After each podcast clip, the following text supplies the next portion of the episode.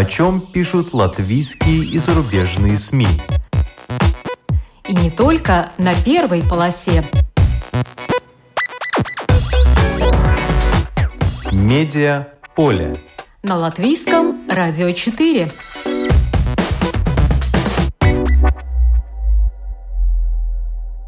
Здравствуйте! Вас приветствует Марина Ковалева в эфире программа «Медиа поле». Сегодня Густав Терзенс расскажет о новом сезоне программы «Литература» на ЛТВ-1. Это литературный тур, путешествие с писателями, где современные латышские авторы проходят по тропам своих знаменитых предшественников. В этом сезоне будет и русский след – а Ксения Загоровская расскажет о тайнах Рижской церкви, в которой крестили писательницу Ирину Адоевцеву и Елену Булгакову, ту самую Маргариту. Но вначале обзор некоторых других публикаций. «Быстрый миллионер» журнал «Ир» пишет об Айгаре Кессенфельде – Прибыль от выдачи быстрых кредитов сделала его богатым и позволила развернуть международный бизнес, оборот которого приближается к отметке 400 миллионов евро. 150 фирм действуют как минимум в 20 странах. Их оборот в 2019 году составил 384 миллиона евро. Однако в Косово и в Армении подняли шумиху по поводу ненормальной суперприбыли фирм по выдаче быстрых кредитов – лишили их лицензии и заморозили примерно 24 миллиона. Ир пишет о том, какой путь в бизнесе проделал сам Айгерс Кейсенфельдс, 37-летний молодой человек с хорошим образованием и математическими мозгами, а также исследует то, кто имел или имеет непосредственное отношение к предприятиям быстрых кредитов Кейсенфельда, известных под такими брендами, как Мога, Финка, Минтас и другие – это, например, зять Андреса Штела, Эдгарс Дупац, Марис Мартинсонс, засветившийся в деле бывшего главы Банка Латвии Илмара Римшевича, политик Андрес Америкс, который, по данным издания, в 2010 году вложил полмиллиона евро в облигациях в МОГА и за пять лет получил от этого полмиллиона. Ну и, наконец, судя по информации с мальтийских файлов, в 2010-2011 году предприятие For Finance купил российский миллиардер Олег Бойко, якобы за 100 миллионов евро, хотя сам Кессенфельд имя Бойко предпочитает не упоминать, а сумму сделки не стал разглашать, сославшись на конфиденциальность информации. ИР также пишет о том, что у многих предприятий с платформы Минтос по взаимным займам с началом коронавируса возникли финансовые проблемы. Наконец 2020 года под знаком вопроса были инвестиции на сумму 100 миллионов евро. Убегая от режима Лукашенко, в Латвию за последние полгода приехало около 400 белорусов. С августа по январь было выдано 175 латвийских виз преследуемым белорусам. Из них 49 попросили убежище. Еще 240 виз выдано специалистам высокого уровня, которые приехали в Латвию из Беларуси на работу. Журнал ИР на примере конкретных людей пишет о том, с какими проблемами белорусы сталкиваются в Латвии. Те, кто живут в Муценеках в ожидании убежища, указывают на мизерные пособия – 3 евро в день. Хотя в Латвии считают, что если власти дают еще крышу над головой, еду, одежду и первичную медпомощь, то и 3 евро в день вполне достаточно. Еще одна проблема в том, что с момента получения альтернативного статуса даже это пособие платить перестают. Документов приходится ждать как минимум месяц, и в это время нельзя работать. На этот месяц люди остаются в Муценеках, но за это им уже приходится платить из средств, выделяемых на начало жизни в Латвии. Обычно этот вид помощи составляет 194-270 евро. Дети, тех, кто просит убежище в школе, сразу же должны учиться на латышском, хотя его совсем не знают. И это при том, что в Латвии есть белорусская школа. Впрочем, педагоги белорусской школы намерены помогать детям со своей исторической родины. А что касается тех белорусов, которые переносят сюда свои предприятия, в том числе поддавшись на агитацию Латвийского агентства инвестиций и развития, или приезжают работать, то они по-прежнему сталкиваются с проблемой открытия банковских счетов. Поблажек им никто не дает, несмотря на наличие так называемого транзитного коридора. Разговор с чудаком. По таким заголовкам в одном из январских номеров журнала The Economist опубликована статья, в которой речь идет о спектакле «Горбачев», поставленном в Московском театре нации латвийским режиссером Алвисом Херманисом. И документальном фильме «Горбачев рай», который снял режиссер Виталий Манский, обосновавшийся в Латвии. Издание отмечает, что в России последнего лидера Советского Союза сейчас скорее презирают, чем испытывают к нему чувство благодарности и считают его в лучшем случае неудачником, в худшем предателем. Прежде всего, речь идет о таком отношении со стороны отравленных имперской ностальгией или новоявленных богатеев, правящей элиты. Между тем, Алвис Херманис, как человек из Латвии, страны, получившей свободу благодаря политике Горбачева, признается, что Горбачев является третьим человеком после матери и отца, который определил его жизнь. The Economist пишет, что Херманис в спектакле фокусируется на мотиве, который редко ассоциируется с советскими боссами – на любви, любви к своей жене. Перестройки могло бы и не быть, если бы не было Раисы и любви Горбачева к ней, считает Херманис. И в фильме Манского Горбачев признается, что со смертью Раисы пропал смысл жизни, и на провокационный вопрос режиссера отвечает, что может быть выше того, чтобы любить женщину и быть любимым ею.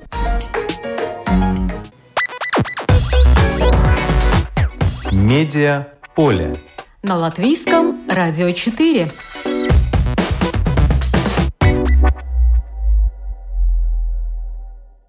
На телеканале ЛТВ-1 начался третий сезон проекта «Литература», литературный тур «Путешествие с писателем». Его ведущие Марта Селецка и Густав Терзенс. Я созвонилась с одним из ведущих, Густавом Терзенсом, чтобы узнать, что же нового и интересного подготовила команда этого очень интересного проекта в этом новом, довольно сложном сезоне. Здравствуй, Густав. А, здравствуй, Марина, здравствуйте, радиозритель. Так, правильно, в эти дни, да, говорить. Ну так чем этот сезон отличается от двух предыдущих? Во-первых, э, у нас э, другое эфирное время. Сейчас мы по выходным. Суббота, 17.30. Э, каждую вторую неделю мы выходим в эфир. А потом это путешествие, оно продолжается, и этот алгоритм, как мы работаем с писателями, с поэтами, и как мы путешествуем, это, это остается. Марта идет совместно с, с живым писателем, поэтом, который нас ведет э, в дороге тропы из прошлого с кем-нибудь из э, больших э, писателей местных или поэтов, а я со своими книжками иду и читаю и книжки, и литературу использую как повод, э, чтобы познакомиться и поговорить с людьми. Да, надо отметить, что вот эти изменения, о которых ты упомянул, например, показ ваших программ по субботам, они очень хорошие, потому что приятно вечером посмотреть, ведь это ваша программа такой медитативный тур в мир литературы. Сейчас нет рекламы, и главное, что вы успели отснять этот материал в то время, когда были некоторые послабления, и в ваших программах не увидишь то, что сейчас очень утомляет, это лица, закрытые масками. Ну да, э, этот промежуток, э, в который мы попали между первой и второй волной пандемии, мы просто, так сказать, попали в очко, да. Э, это было лето, и, и летом очень-очень приятно снимать, потому что ты можешь идти в природу, и много света есть, да, ты можешь начинать там в 6 часов утра и, и снимать до 11 вечера, да, тебе это просто развязывает руки. Не успели летом снять шесть эпизод, шесть писателей, и сейчас осталось э, снять э, двух, и сейчас это очень-очень трудно. Я могу вам сказать, что этот сезон тоже отличается тем, что у нас впервые будет русский автор. Наконец-то! Кто же это? Ну, а, угадаете с трех раз. Сергей Тимофеев. А, из его команды. Это Семен Ханин да, Ханин, или, или Александр Запольц, да, и он из творческой группы «Орбита», и он наконец-то согласился. Мы его долго, так сказать, охотились на ним. И он наконец-то согласился, и он выбрал автора из Даугавпилса, или из Двинска, как в то время называлось это место, автора, которое называют нашим местным Прустом или нашим местным э, Джеймсом Джойсом, да, это Добичин. Да? Его работа «Энгород», да, э, «Энгпилс» по-латышски, и сейчас э, перевод уже издан, и мы его будем читать, и мы будем читать э, стихи Семена Ханина, и мы уже шутим, чтобы э, произвести одного русского автора требуется 13 латышей, да? Да, это сложно. А когда э, намечается выход в эфир э, программы, именно этой программы? С Ханиным? Да. Ну, вот я вам вот что скажу, да, мы сегодня как раз вся творческая команда, мы с Семеном встретились в Зуме, да, чтобы определить, э, где он и как, и как мы сможем, потому что надо будет ехать в Депелс и та, и он нас созвонил из Канарах. То есть он сейчас завис на Канарских островах? Да, больше я ничего говорить не могу, потому что это уже частная информация, но, но так вот, вот, он там. И мы должны вот э, подстраивать под его, так сказать, календарь. Но я скажу, что начали вы очень мощно, и на самом деле в первых трех программах нового сезона там тоже, конечно, опосредованно, но прослеживается и некоторый русский след тоже, отсылки к русской э, культуре, хотя и не такие очевидные. Ну, возьмем хотя бы вашу первую программу, это Рвинс Варде, который выбрал э, для себя творчество поэтессы Астры Скуине. И если вы начнете смотреть, первое, что вы увидите, это обнаженного писателя Рвинса Варде с бородой, лежащего на кушетке лежащего на кушетке, может возникнуть вопрос, но сам он потом на портале ЛСМ объяснил, к чему это все. Он приводит э, в пример э, известного в начале 20 века художника Наркиза Николаевича Бунина и просит не путать его с писателем, Нобелевским лауреатом э, Иваном Буниным. А Наркиз Бунин – это известный художник, баталист, который писал военные сцены. И вот у него есть одна из работ – это рыбная ловля. И там речь идет о таком авторитетном писателе, как Лев Толстой, но он изображен там без штанов. И таким образом э, художник э, хотел показать Льва Толстого без штанов, потому что считал, что благодаря в том числе и Илью Репину его глорифицировали и мифологизировали. То есть, конечно, всем понятно, что Лев Толстой великий писатель, но его, так скажем, просветительская деятельность, его философская э, деятельность то, что он э, провозгласил себя таким пастырем, который повел за собой людей, и надо даже сказать, что увел их несколько влево. И я удивилась, насколько это сейчас перекликается с тем, что происходит э, в российском медиапространстве, где сейчас широко обсуждают книгу, в которой идет речь о том, как Ян Кронштадтский выступал против Льва Толстого и осуждал как раз его вот эту миссионерскую деятельность, которую он считал, что это просто было глубоким заблуждением.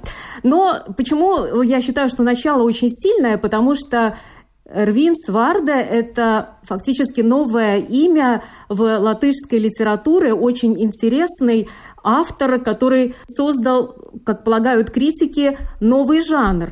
Начинал в журнале Рига Слайск просто как расшифровщик текстов, писал колонку, стал героем вашей программы – а теперь сам стал ведущим. В вашей программе он еще лысый, еще с бородой, а сейчас он уже отрастил волосы, зеленые волосы покрасил, и Зальгалвис зеленоголовый, и ведет э, программу об окружающей среде.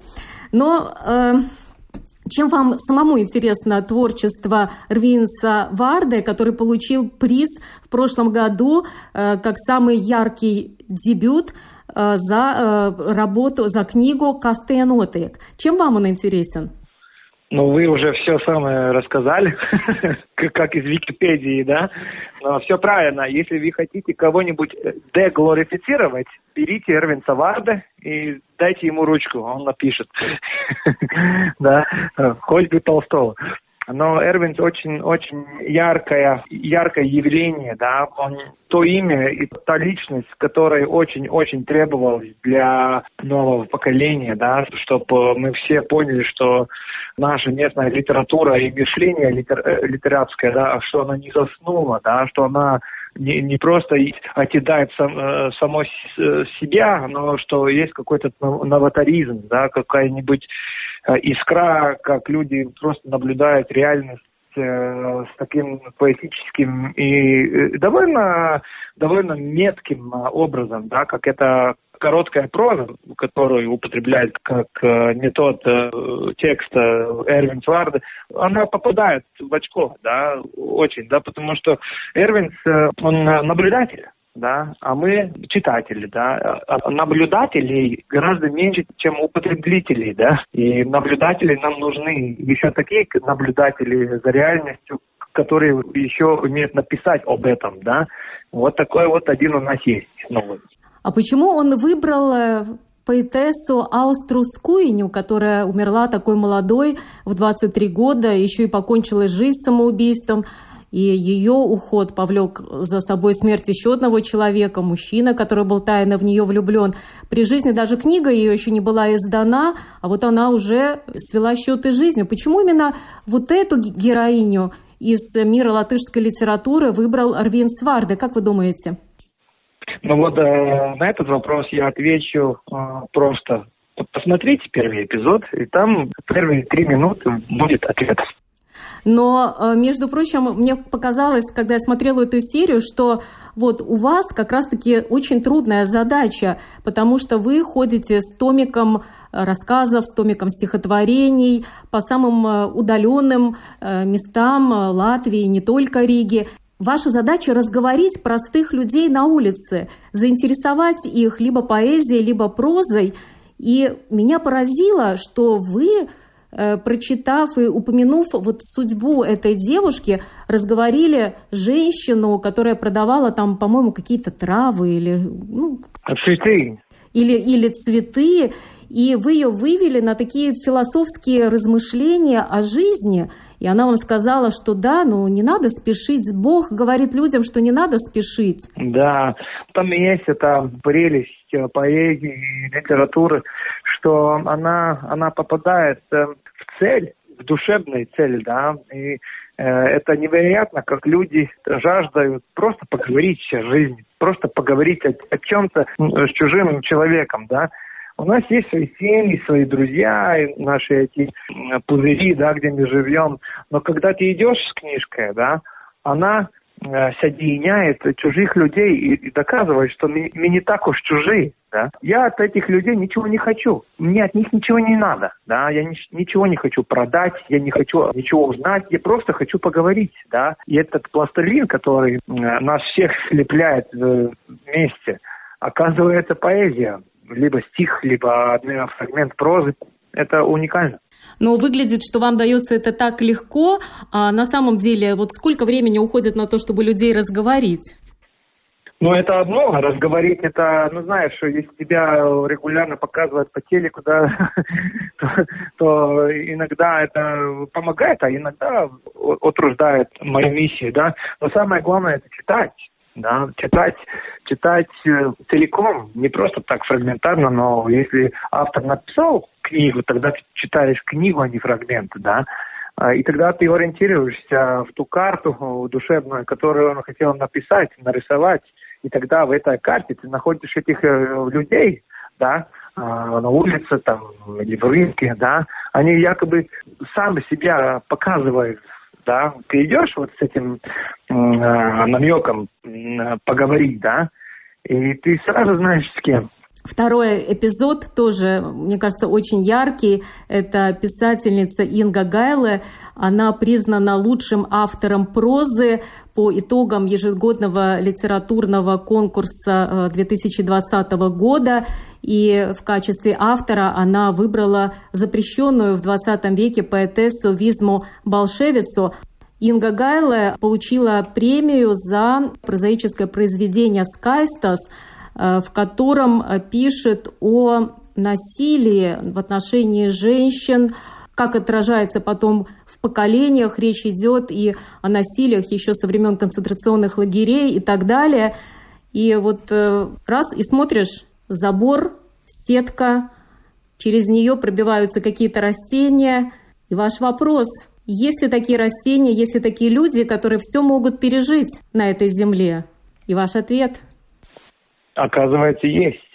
Мы думаем, что нам иногда трудно, да, и мы с таким, знаете, с яростью, да, с такой злобой э, относимся к каким-нибудь ситуациям или там, там правительства. Или, или люди, или ситуации, а потом ты читаешь людей, которые прошли просто адские, да, бешеные времена, и они про них пишут без агрессии, без злобы, да, они поднимаются выше, выше этих, да, как, как Солженицын, да, как, как Белшевиц, как Инга Гайло, да, и это очень сверхчеловеческая способность посмотреть на, на самые-самые э, черные черты нашей реальности с такой с такой точки зрения, да, это они очень большие душевные люди, их антенны прогибаются э, дальше, да, они просто понимают что-то иное, что-то другое, да, потому они, может, э, вынести такие ужасные времена и ужасные вещи, и еще написать, так сказать, из, из точки зрения не просто жертвы, да, а с точки зрения человека, который изменился, трансформировался, может этом уже рефлектировать. Это уникально, да. Белшевица и Инга доказали, да, в этом эпизоде, что это возможно, да. Да, вы не просто цитируете произведения э, современных э, авторов и уже классиков латышской литературы, но эти программы богато сдобрены кадрами документальной хроники или кадрами художественных фильмов о том или ином писателе. И вот в этом эпизоде кадры документальной хроники вот Визма Болшевица, которая получает орден трех звезд из рук президента Гунтеса Улманиса, будучи уже в инвалидной коляске. И вот все вот эти э, рассуждения, размышления о том, что все-таки получила она бесплатное образование, то, что дала советская власть, что люди надеялись на то, что советская власть исправит какую-то несправедливость в мире, но вот эти разочарования, и потом также э, наблюдение Визма Болшевица за тем, как люди из э, советской элиты меняли, что называется, шкуру, просто переодевали шубу другой стороной, да, и э, проповедовали национальную идею. Вот тоже интересно на это смотреть.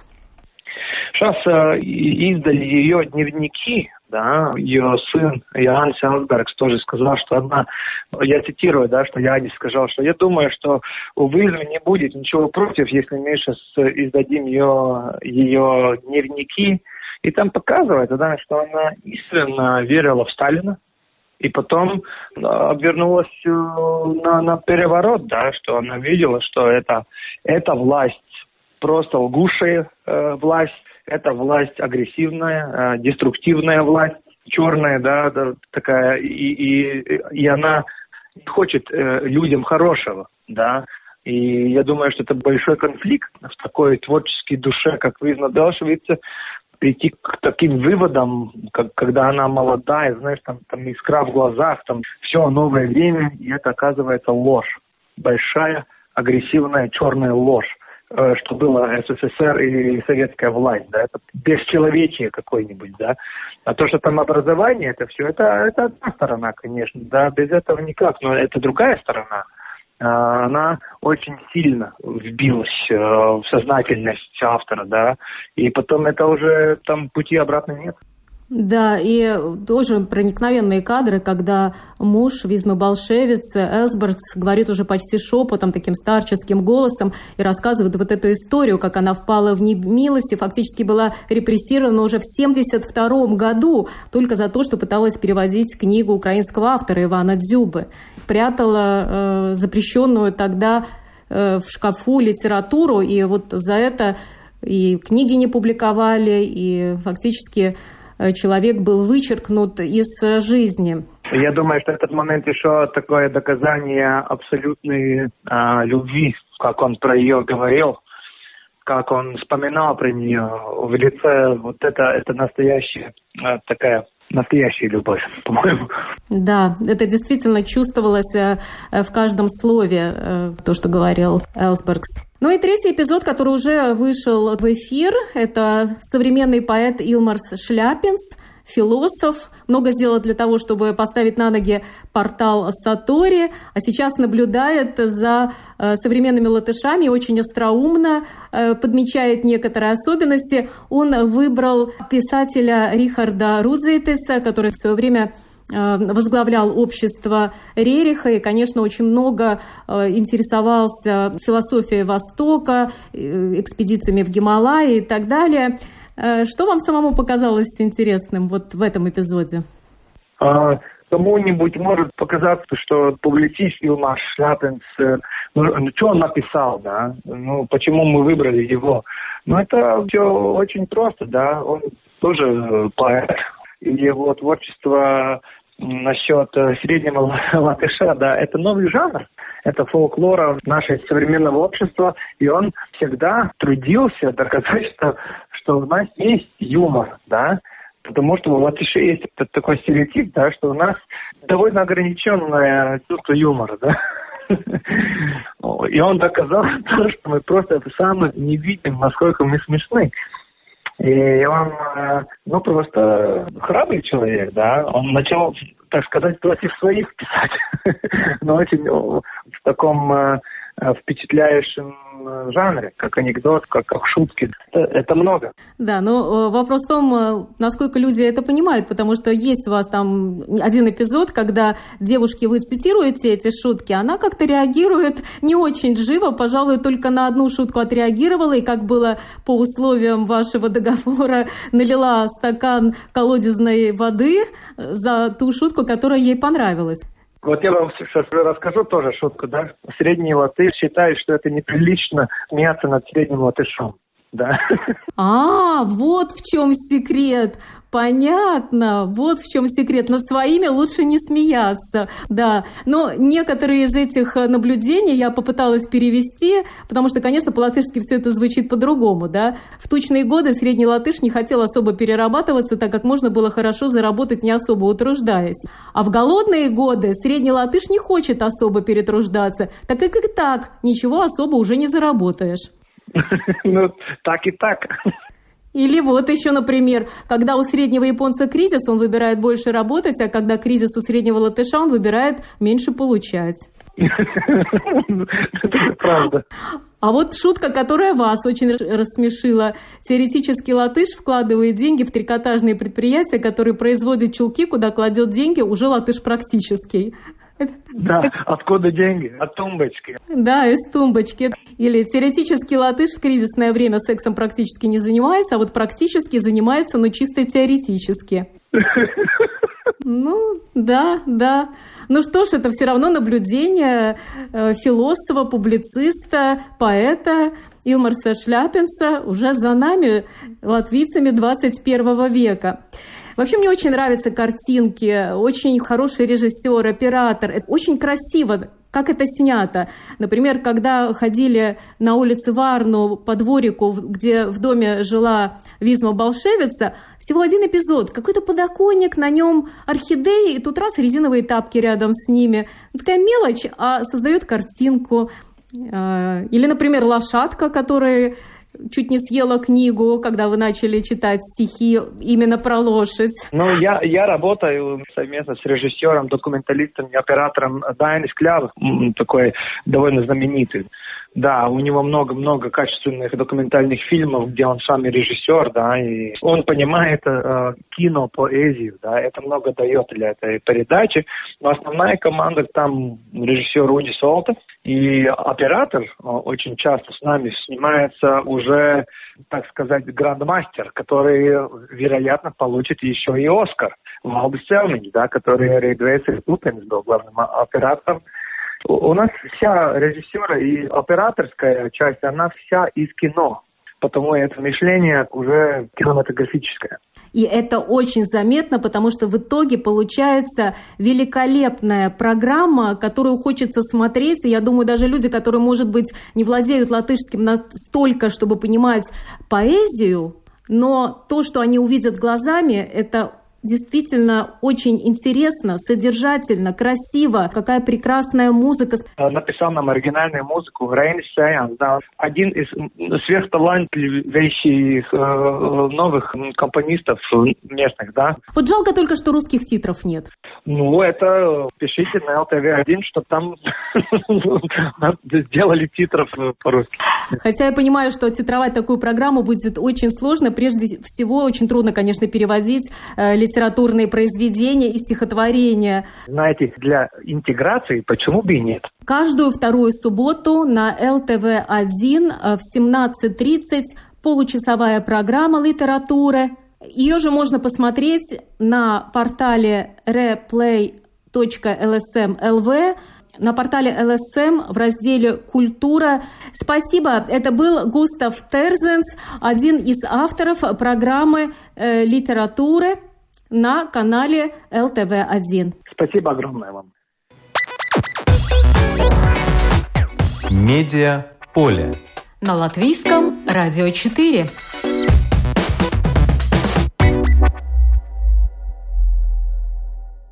Тайны церкви, в которой крестили Ирину Адоевцеву и Елену Булгакову. По таким заголовкам опубликована статья в февральском номере журнала «Открытый город». Автор этой публикации – Ксения Загоровская, журналист и краевед. Здравствуйте, Ксения. Добрый день. Вы не в первый раз пишете об Ирине Адоевцевой. Чем интересна вам эта личность? Да, вы правы. Эта личность мне очень интересна. Во-первых, конечно, своим творчеством. Это ее знаменитые произведения «На берегах Сены», «На берегах Невы». Мало кто знает, что она также автор э, многих художественных произведений, повести «Зеркало», рассказов – когда она жила за границей, в эмиграции, в общем-то, она зарабатывала на жизнь литературным трудом. Ее рассказы были очень популярны среди эмиграции, жившей во Франции и в других странах. Поэтому мне нравится и ее творчество, и кроме того, мне нравится ее философия жизни. Она неоднократно говорила, что она умеет быть счастливой в любых обстоятельствах. И мне никогда не забуду фразу из романа «На берегах Невы», написано в 21 году. Мы можем себе представить, как выглядел Петербург, Петроград, вернее, уже тогда, в 21 году. То есть это было холод, еда по карточкам, голод. И она пишет, я никогда уже, наверное, не буду так счастлива, как я была в Петрограде в 21 году. Потому что она была влюблена, она писала стихи, ее стихи начали публиковать в журналах, и это для нее было намного важнее, чем какие-то житейские невзгоды. Вот это ее умение жить поверх житейских проблем, ее оптимизм меня очень привлекает. И мне очень повезло в жизни, потому что мне удалось встретиться с женщиной Анной Галимбиовской под псевдонимом Колоницкая. Она пишет, она была тем человеком, который, собственно, и привез Ирину Адоевцеву из э, иммиграции. Она тоже была покорена ее творчеством, она читала ее стихи еще тогда, это уже ее рассказы, и мечтала о ней встретиться, что было, в общем-то, нереально в советское время. Тем не менее, она во время туристической поездки в Париж смогла с ней встретиться, смогла ее отыскать, и в итоге, уже тогда началось время перестройки, она просто добилась ее переезда в Россию, в Петербург, и там прожила два последних года счастлива очень. Да, это удивительная история. Что надо было такое сказать, чтобы уговорить женщину, которой на тот момент было уже 92 года, вернуться в перестроечную Россию в 1987 году? Хотя большую часть жизни она прожила в Париже. Что же она ей такое сказала? Дело в том, что Ирина мечтала вернуться в Россию. И когда раздался телефонный звонок, ей позвонила Анна, представьте, совершенно незнакомый человек из Москвы, и говорит, я вас люблю, Ирина, дорогая моя Ирина Владимировна, я обожаю ваши стихи. И та пригласила ее в гости, они встретились, и вот Анна мне рассказывала, что та лежала на кровати, уже такая совсем слабенькая, под одеялом, и она вдруг встала, говорит, глаза у нее засветились таким молодым блеском, и она сказала, вы мой ангел, Анна, я верю, вы отвезете меня в Россию. Ну, она такая была романтическая, возвышенная. И действительно все у нее сбылось, хотя эта история очень такая невероятная на самом деле. Это было очень трудно, был 87 год. Вот год она где-то добивалась этого переезда, и она мне рассказывала, что к этому Разрешение на это, в общем-то, помогла достать Раиса Максимовна Горбачева, которая тогда возглавила фонд э, «Наше наследие» и стала популярной идеей объединения русского мира поверх границ, чтобы больше не делить там литературу на советскую и иммигрантскую, а объединить ее в единую русскую словесность. Ну, вот они попали в эту струю. Она два года прожила очень счастливо, и так она ее называла, Ирина Владимировна так и называла Анну мой ангел. Я видела книжки у нее. Я была у нее дома, у Анны Галимбелской, она живет в Москве. И у нее там очень много фотографий Ирины Владимировны, они вместе, очень много книг с автографами. И лучшим доказательством того, что Ирина Адольфовна очень высоко ценила свою спасительницу Анну, это то, что она завещала ей получать все доходы от ее издания, от издания ее книг. То есть, в принципе, сейчас можно издать книги Ирины Адоевцевой только с разрешения Анны Галимбиовской. Да, которые разошлись в перестроечной России огромным тиражом. Но тоже было непросто, там с приключениями, не хотели давать добро, и все там Анна добивалась, это такая тоже целая история. Ирина Адоевцева – это имя, которое связано, конечно, с русской литературой. Она была близка с представителями э, литературных кругов Серебряного века, но родилась Ирина Адоевцева в Риге. Вот расскажите, пожалуйста, о рижском следе этой писательницы и поэтессы. Она действительно родилась в Риге. И долгие годы дата ее рождения оставалась совершенно э, загадкой, потому что она много раз переписывала свою биографию. Ну, так, видимо, получалось. Она несколько раз выходила замуж, меняла фамилии, имена, потом стала писать под одним псевдонимом, потом под другим. И возникла некоторая путаница.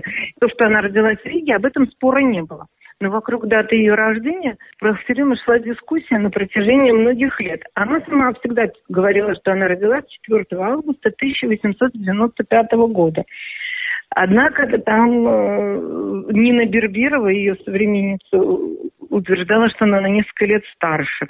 И все это как-то вот так наслаивалось. И в таких случаях что может подтвердить подлинность? Нужен документ. А документа, свидетельство о ее рождении, так и не было. Ее никто не мог найти, хотя всем было известно, что она родилась в Риге, и понятно, что ее крестили в одной из рижских церквей. И вот э, мы с мужем тоже приняли участие в этих поисках, не первыми, конечно, многие искали. И мы искали в Благовещенской церкви, потому что дом, в котором жила Адольф, на Гоголя 6-8, да, прямо напротив этой Благовещенской церкви, и поэтому логично было предположить, что ее крестили там. Однако там церковные книги за этот период, за 1895-97 год были утрачены. Ну, и все развели руками и сказали, что ну, уже наверняка этот документ не будет найден. Ну, я продолжала интересоваться творчеством Адуэта. И недавно вот я в интернете, в Фейсбуке набрела на такую дискуссию. И, и там было сообщено, что некая Анна Слащева из Петербурга в Рижской церкви обнаружила вот этот вот документ, который так долго все искали свидетельство о рождении Ирины Адоевцевой. Любопытно, что, живя в Петербурге, Анна Слащева нашла документы, которые искали и здесь, в Латвии, на месте многие. Как ей это удалось? Вот я думаю, ей как раз и помогло то, что она жила в Петербурге. То есть она в Риге даже никогда не была, она поиск осуществляла удаленно. Она искала по алфавиту. Я лично не знала, честно признаюсь, о существовании Свято-Алексеевской церкви. И когда я прочитала, что этот документ найден в Свято-Алексеевской церкви, я даже подумала, что это может быть какая-то печатка. Где она? Потом ну, поискала, посмотрела, и установили мы, что это действительно в Риге была такая церковь до 1923 года. Сейчас эта церковь тоже есть, она находится на улице Клостера, напротив президентского замка. И это католическая церковь, Марии Магдалены. Оказывается, она была когда-то в средние века католической, потом, когда Петр I русские войска пришли в Ригу, она была единственной православной церковью в Риге. И потом существовала целых два века как православная церковь. И вот там вот ее и крестили. И Анна говорит, что она просто стала искать в дигитальных, оцифрованных уже сейчас церковных книгах по алфавиту. И первая церковь была церковь на букву А, Святого Алексея.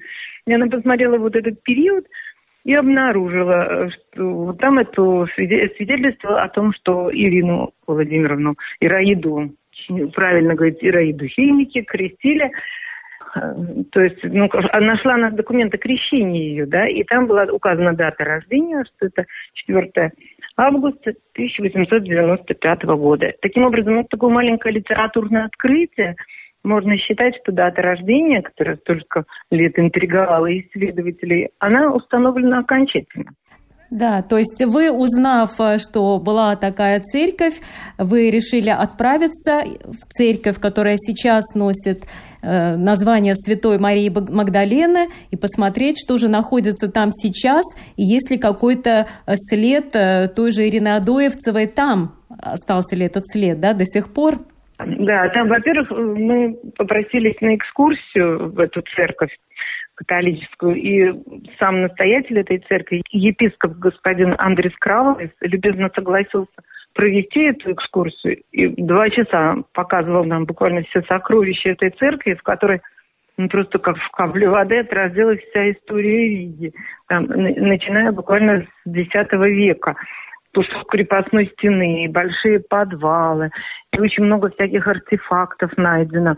И самое интересное то, что от Алексеевской церкви, высшей Алексеевской церкви, сохранился один из колоколов. И он до сих пор э, находится на колокольне. Он один из шести церковных колоколов. И вот когда церковь звонит, то вот в общий хор шести колоколов вливается звук и колокола бывшей Алексеевской церкви.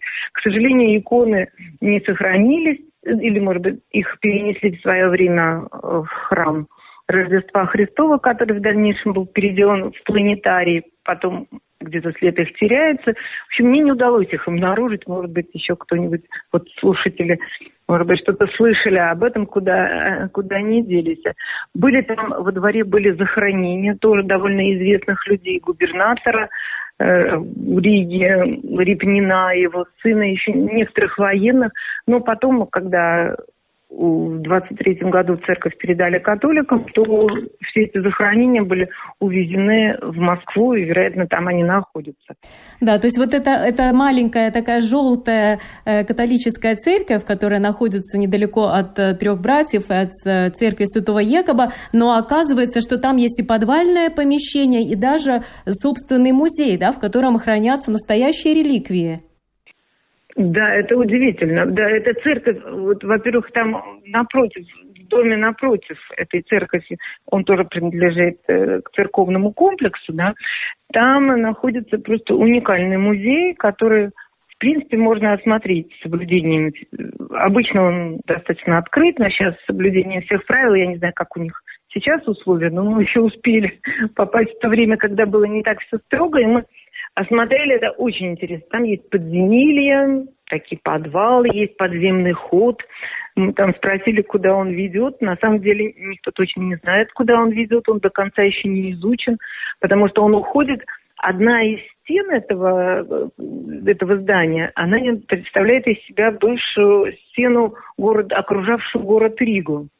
И, а этот подземный ход уходит под нее. И пока неизвестно никому, вот тоже повод есть поле для поисков, куда он уходит, и уходит ли куда-то он уходит под эту площадь, там ближе к президентскому дворцу, как у них там любят шутить, что в Банк Латвии он ведет такие шутки. И тем, кто зайдет в эту церковь, обязательно надо поднять голову и посмотреть на потолок. Да, на потолке восстановлено очень много тех росписей, которые существовали с времен церкви Святого Алексея. Вот это работали французские реставраторы в 2013-2015 году.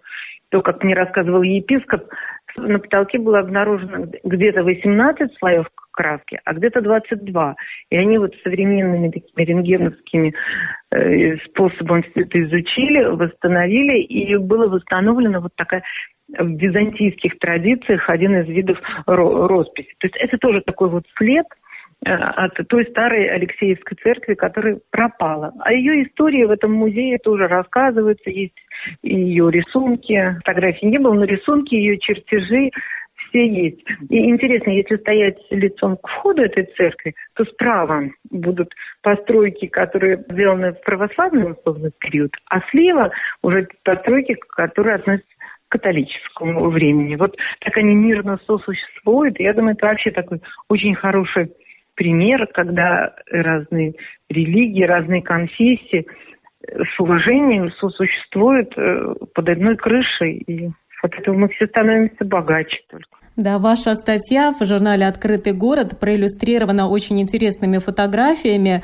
и я с удивлением посмотрела, в каких аскетических условиях жил Папа Римский во время визита в Ригу. Это отдельная история и гордость этой церкви. Э, дело в том, что церковь Марии Магдалины является центром католической жизни в Риге, и когда Папа Римский посещал наш город, то резиденция его была выбрана как раз вот этот э, дом, церковное здание напротив Марии Магдалины. И там с гордостью нам показали вот эту комнату, где останавливался Папа Римский. Ну, на фотографии видно, в жизни она даже как-то еще меньше выглядит. То есть это буквально может быть 8 квадратных метров, может быть 10, в котором находится одна постель, письменный стул и один стул. Вот и на, на стене сейчас повесили подарок, который Папа Римский подарил церкви, там очень красивое такое распятие. Вот и все, да. И там он отжил целых два дня, и, в общем-то, это такое святое место для католиков, ну и вообще историческое, можно сказать, место. Любопытно также то, что в этой церкви находится, по сути, мастерская реставрационная, где возвращают к жизни деревянные скульптуры, которые собираются вот по всей Латвии, даже не только в Латвии, там из Польши привозят на реставрацию те скульптуры, которые уже утратили там части или окраску, и там мастера, реставраторы очень так бережно, тщательно, руководствуясь историческими литературой, восстанавливают эти скульптуры, либо отправляют их обратно заказчикам, либо очень часто им дарят эти работы, ну, уже даже как-то как бы отжившие свой век, они возвращают им свою первоначальный облик, и выглядит эта скульптура, конечно, тоже удивительно красиво. Это лишь некоторые тайны церкви, э, которая сейчас называется Церковь Святой Марии Магдалины, но в статье идет речь не только об Ирине Адоевцевой, но также о Елене Булгаковой. Да, это продолжение истории. Дело в том, что в, в метрических книгах этой церкви святого Алексея мой муж Александр обнаружил свидетельство о рождении Елены Сергеевны Нюрнберг, будущей булгаковской Маргариты, и ее младшего брата Константина. И это тоже такое маленькое, но все-таки открытие, потому что никто раньше не знал, где она крестилась и где крестился ее брата, которого вообще мало что известно. А почему ваш супруг э, решил изучить эти метрические книги? Что его сподвигло на это?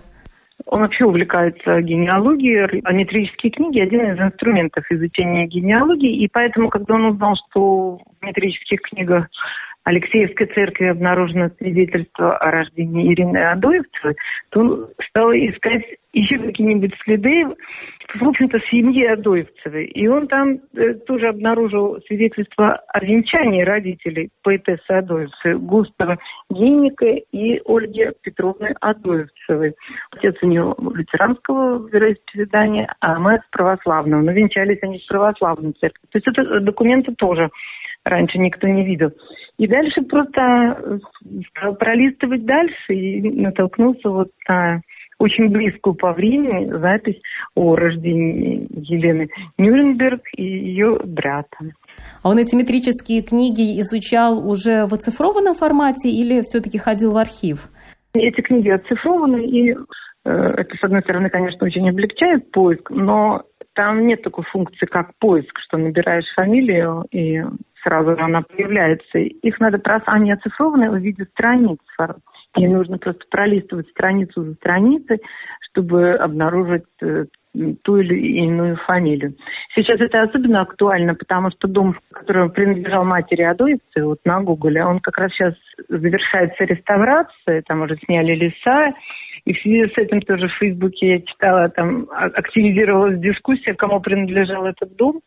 И некоторые высказывали мнение, что он принадлежал ее отцу Геймите. На самом деле, вот мы располагаем документами, а именно Майя с грамотой, домовой книгой этого дома, и там ясно написано, что дом принадлежал Ольге Петровне Адоевцевой, то есть, которая унаследовала его от своего отца, от купца Адоевцева.